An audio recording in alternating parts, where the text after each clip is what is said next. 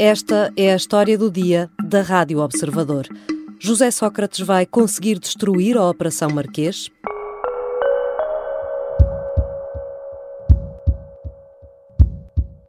As imagens que estamos a ver são imagens captadas em exclusivo uh, pela SIC e que mostram um, o momento em que uh, o antigo Primeiro-Ministro José Sócrates sai já detido dentro deste carro que estamos a ver. Ele sai detido já neste momento, nesta altura, do aeroporto da Portela. 21 de novembro de 2014. José Sócrates torna-se o primeiro ex-chefe de governo português a ser detido preventivamente, na sequência de um inquérito dirigido pelo Departamento Central Central de Investigação e Ação Penal, que investiga suspeitas dos crimes de fraude fiscal, branqueamento de capitais e corrupção. Passaram oito anos e meio e um novelo de labirintos processuais. Que desfecho terá este mega processo? A teia desenhada pela defesa conseguirá neutralizar por completo a Operação Marquês? Vou conversar com o redator principal do Observador, Luís Rosa, que acompanha em profundidade o tema. Eu sou a Catarina Santos e esta é a história do dia.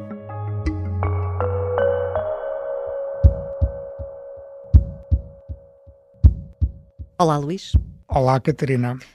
Já é um clichê fazer uma referência a Kafka e ao seu livro O Processo quando se está a descrever casos judiciais muito intrincados. É correto afirmar que a Operação Marquês atingiu todo um novo patamar kafkiano na justiça portuguesa? Sim e não. E vamos começar pelo não. Não porque, ao contrário do protagonista do processo, da obra-prima de Kafka, que foi detido sem culpa formada e foi condenado sem saber o que imputavam, José Sócrates tem sido confrontado com, com os indícios contra si reunidos, foi confrontado com esses indícios antes da prisão preventiva e domiciliária, que durou 11 meses, entre 2014 e 2015.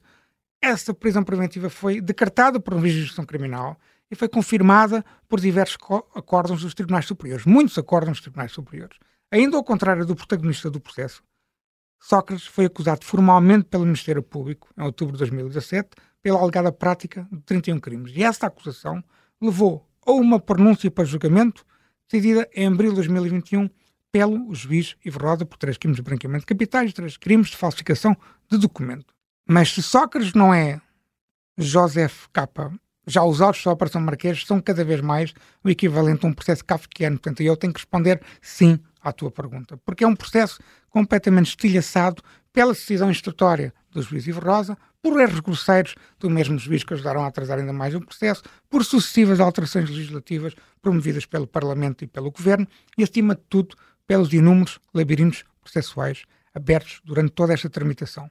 Como vamos explicar detalhadamente de seguida. Um, o artigo que escreveste para o Observador sobre este assunto fala numa teia que Sócrates construiu para destruir a Operação Marquês. Vamos por partes. A conclusão que chegou à acusação trata-se apenas de mera especulação, projetada por fora do domínio da racionalidade prática, sem qualquer suporte em concretos argumentos ou elementos de prova objetivos. A 9 de abril de 2021, ouvíamos o juiz Ivo Rosa falar em especulação, fantasia, falta de rigor para arrasar a acusação do Ministério Público e arquivar quase todos os crimes de corrupção imputados a José Sócrates. Dois anos depois, qual é o ponto de situação? Para responder à tua pergunta, temos de dividir este assunto em dois blocos. O bloco A, que tem essencialmente a ver com os crimes que o juiz Ivo Rosa decidiu que deveriam ser julgados. E foram uh, pronunciados para julgamento cinco arguidos, em quatro processos. O primeiro processo é precisamente o de José Sócrates e Carlos Santos Silva, que tem a ver com aqueles três crimes de, fa de falsificação de documento e três crimes de branqueamento de capitais que eu já referi há pouco. E depois há mais três arguídos, como outros três processos, que são Ricardo Salgado, Armando Vara e João Perna. O de Salgado já teve condenação em primeira instância, Armando Vara já transitou em julgado a condenação em primeira instância e João Perna também já viu o caso dele resolvido já há muito tempo.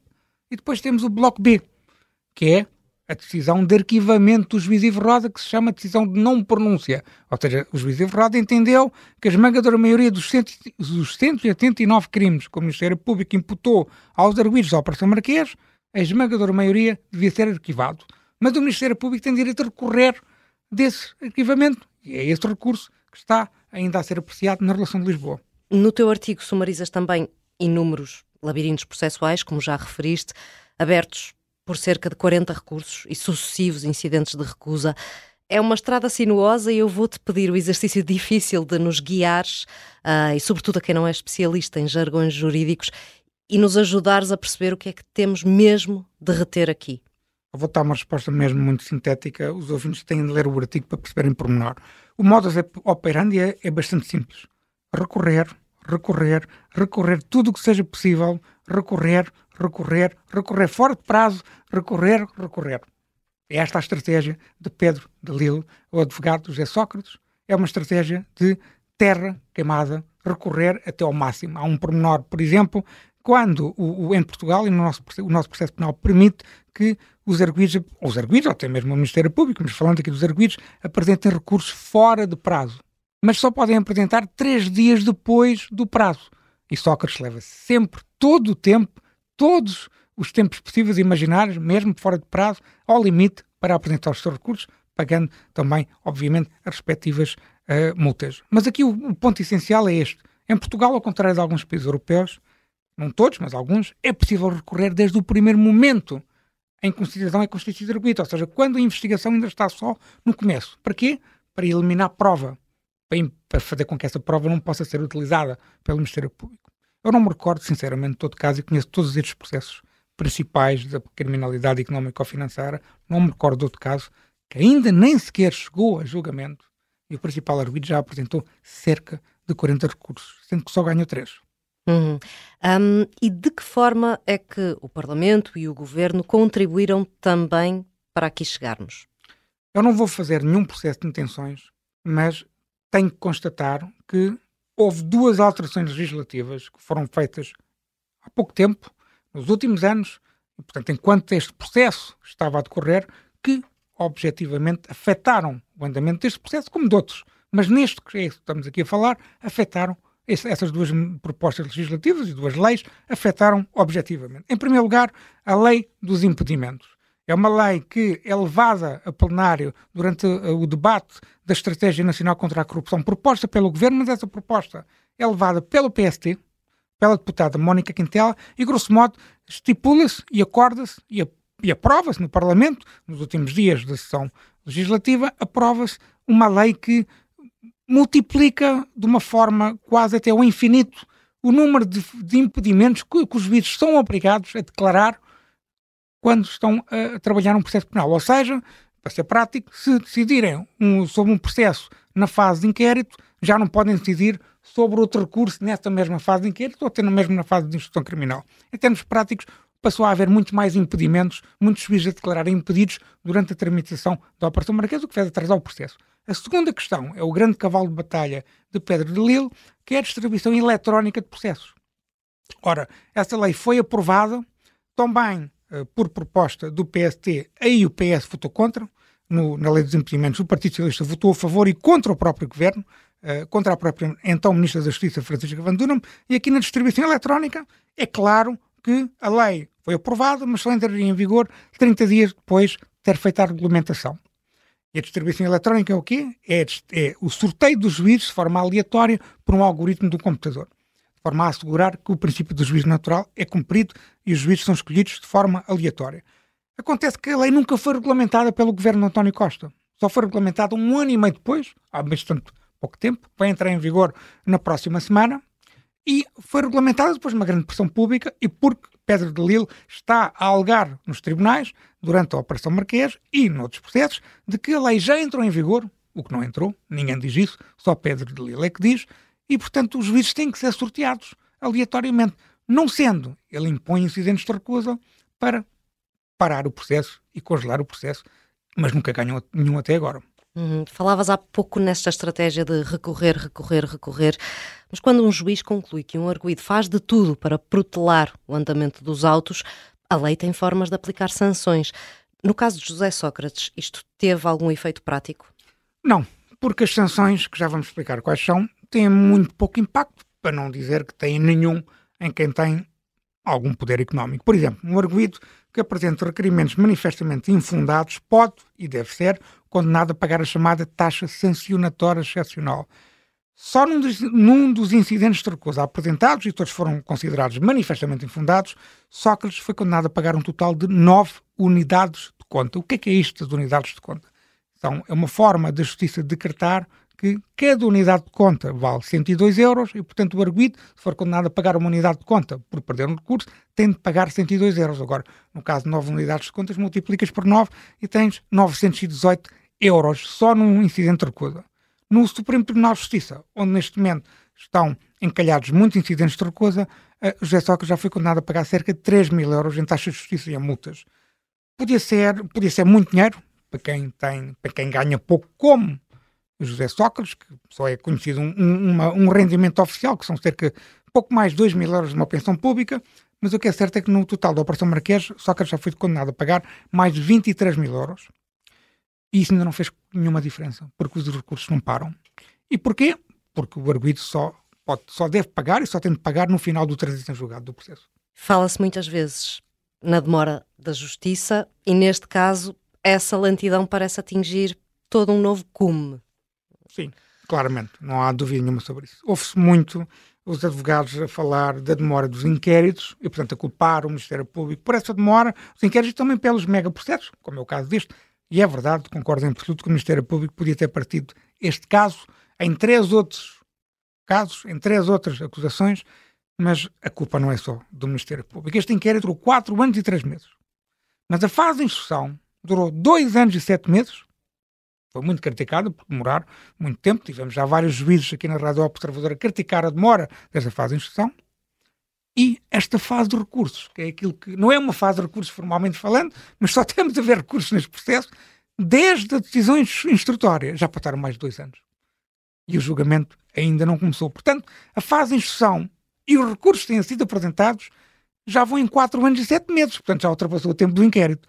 E se tivermos julgamento e recursos, portanto, tivermos efetivamente um julgamento e depois os recursos, que obviamente os arguidos uh, têm, têm esse direito, aposto contigo que vão, vai durar muitíssimo mais do que quatro anos. Mas há aqui uma questão particular no atual estado da Operação Marquês, que tem a ver com os sucessivos incidentes de recusa, não é? Sim, tem a ver com a distribuição eletrónica, que acabamos de falar há pouco. Isto tudo terá começado em abril, maio de 2022 e já estamos em maio de 2023 as coisas não estão resolvidas. Só para perceberes, muito rapidamente, um juiz de instrução, quando é alvo de um incidente de recusa, esse recurso vai para o Tribunal de Relação de Lisboa e é decidido muito rapidamente por um juiz desembargador. Ora, Sócrates recusa o juiz de primeira instância, recusa o juiz de segunda instância que vai apreciar esse recurso, esse depois, quando recusa um juiz de segunda instância, tem que ir para o Supremo Tribunal de Justiça e quando chega ao Supremo Tribunal de Justiça, recusa todos os, todos os juízes que participam dos incidentes de recusa. Portanto, tem incidente de recusa atrás de incidente de recusa. O que é que isto faz? E vou-te dar um exemplo prático. José Sócrates recusou uma juíza desembargadora que ia apreciar um recurso, não um incidente de recusa, mas um recurso, que é o chamado recurso da alteração substancial dos factos, e que é muito importante para que o julgamento de José Sócrates, da pronúncia decidida por, por Ivo Roda, seja feito, para que esse julgamento seja feito. Ora, Sócrates, quando recusou as visas de embargador, o processo subiu em, uh, em julho de 2022 para o Supremo Tribunal de Justiça. E foi distribuído a um juiz uh, uh, chamado Cid Geraldo, que teve que se declarar impedido, aí está a lei de impedimentos a fazer com que o processo não ande para a frente, e depois o processo foi distribuído a outro juiz chamado Lopes da Mota, que é um ex-procurador que teve um envolvimento no caso Freeport e foi condenado disciplinarmente por alegadamente ter pressionado os procuradores para arquivar o processo Freeport que envolvia Sócrates. E o juiz Lopes da Mota declara, declara que quer pedir escusa e, portanto, quer se afastar do processo. Passando para o final. Esta escusa do, do juiz Lopes da Mota, passado quase, quase um ano, cerca de 10 meses, ainda não foi decidida. E porquê é que ainda não foi decidida? Porque qualquer juiz que tome contacto com a, a, a, o processo de escusa é alvo de incidente de recusa por parte de Sócrates. E na teoria, Sócrates pode recusar os 17 juízes das secções criminais do Supremo Tribunal de Justiça. Hum. Portanto, isto parece uma história que não tem fim. E o sistema, o sistema de justiça não está a conseguir parar esta situação. Mas só para focar aqui mais um aspecto, há outros fatores que contribuíram para todos estes atrasos, nomeadamente alguns erros do juiz Ivo Rosa. Eu vou-me só concentrar num, eh, porque é bastante simples de explicar e, e, acho que isto nem é preciso ser estudante de direito para perceber isto. O juiz Ivo Rosa eh, foi, quando tomou a decisão instrutória, foi logo anunciado naquela, naquele momento, depois de ele ler a decisão instrutória, que o Ministério Público iria apresentar um recurso. Isto é uma regra básica. Quando uma decisão de um juiz é alvo de recurso, essa decisão é decisão recorrida. E o juiz recorrido, que é o, juiz Ivo Rosa, tem de esperar pelo recurso para o admitir e depois sim é que o recurso sobe para o Tribunal Superior. Isto é uma coisa bastante simples de perceber. Bem, o juiz Ivo Rosa não só deu 120 dias ao Ministério Público para apresentar o seu recurso, e portanto ele devia ter esperado 120 dias por esse recurso, e depois pelas respostas dos arguidos, admitir tudo e mandar tudo para o Tribunal Superior, para o Tribunal de Relação. Ora, o juiz Ivo Rosa decidiu, praticamente dois meses depois de ter tomado a decisão instrutória, que o seu papel na, na Operação Marrakech tinha terminado. Declarou-se uh, declarou extinta a sua participação e mandou o processo para a juíza de julgamento da pronúncia de julgamento, ou seja, os casos, os crimes que foram alvo de pronúncia para, para julgamento. Ora, a juíza, sua colega do mesmo grau, a juíza de direita, recebeu e disse automaticamente: não, não sou eu que tenho que admitir os recursos do Ministério Público. E chutou através do processo para trás para o juiz Ivo Rosa, que voltou a, a, a impedir. Resumindo e concluindo, a relação de Lisboa teve que resolver este conflito de competências, é assim que se chama tecnicamente, e ob, ob, obviamente, em muito pouco tempo, deu razão ao, à juíza da primeira instância, que chamava Margarida Alves, e obrigou o juiz Ivo Rosa a admitir o recurso. Resumindo e concluindo, esta teimosia do juiz Ivo Rosa fez com que o processo se atrasasse quase um ano. Hum. E com isto chegamos a outro ponto com vários contornos e redemoinhos, os prazos de prescrição. Ajuda-nos a perceber tão sucintamente quanto possível o que é que importa reter. Vou tentar ser o mais sucinto possível. Os nossos ouvintes têm ouvido algumas notícias, nomeadamente um advogado chamado Manuel Magalhães e Silva, um proeminente advogado português, advogado do primeiro-ministro António Costa e de outras uh, figuras uh, políticas muito ligado ao Partido Socialista, Manuel Magalhães e Silva tem defendido publicamente que o processo uh, Marquês pode prescrever todo em 2025. Bem, eu contactei com juízes, com procuradores, com advogados dos principais em Portugal e não encontrei ninguém que me dissesse a mesma coisa. E, portanto, o que me dizem é que os prazos de prescrição para uma maior parte dos crimes, uh, mesmo para os crimes de branqueamento de capitais, que é aquele que, está, que foi alvo de pronúncia e que pode ser julgado, mesmo no caso do recurso do Ministério Público, partindo do princípio que o recurso uh, é, é, é, é, deferido e, portanto, o Ministério Público ganha o recurso e a maior parte da acusação da Operação Marquês é reposta e, é, e aí também há uma pronúncia para julgamento, pelos crimes de corrupção, pelos crimes de fraude fiscal, os prazos de prescrição são muito mais alargados. E são alargados, uh, uh, do ponto de vista prático, a um período que pode ir de 2027 até 2035. Somando tudo isto, é seguro afirmar que a burocracia e a ineficiência da nossa justiça penal nestes grandes processos afetou gravemente o curso da Operação Marquês. É previsível que desta montanha, digamos assim, ainda saia algum rato para pegar na expressão popular? Eu tenho confiança que sim, eh, porque eu acredito no sistema de justiça. Eh, agora, tem que ser muito direto. A Operação Marquês e também o caso Universo Espírito Santo, que são os dois eh, processos mais importantes da democracia portuguesa, só demonstram que o processo penal português não está preparado para este tipo de criminalidade económica ou financeira com grandes processos, factos muito complexos, mas também com advogados altamente especializados. Nós temos um processo penal que desconfia totalmente das magistraturas e entende que os advogados agem sempre de boa fé. Seria interessante, por exemplo, que a Ordem dos Advogados analisasse o comportamento do Dr. Pedro de Lille neste processo, por exemplo. Mas, acima de tudo, temos um processo penal com dois pés e duas medidas e profundamente iníquo. Ou seja, é um processo penal forte e eficiente com os mais fracos e com menos capacidade económica, o tempo médio de resolução do processo penal português, para todos os processos penais, é de um ano. Hum.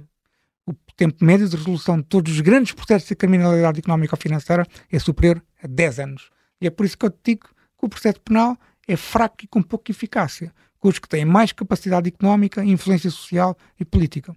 Eu quero acreditar que a própria administração da justiça está focada em que estes dois processos transitem em julgado, seja com absolvições, seja com condenações. O que interessa é que seja feita justiça. mas a administração da justiça pode vir a ser vítima de si mesma com estes dois processos. Ou seja, a ineficiência e a burocracia do nosso sistema de justiça pode vir a ditar a injustiça e a impunidade, com graves consequências para o nosso sistema democrático. Os cidadãos não vão aceitar que a Operação Marquês e o caso do Universo Espírito Santo prescrevam. E isso não pode acontecer. Obrigada, Luís. Obrigado.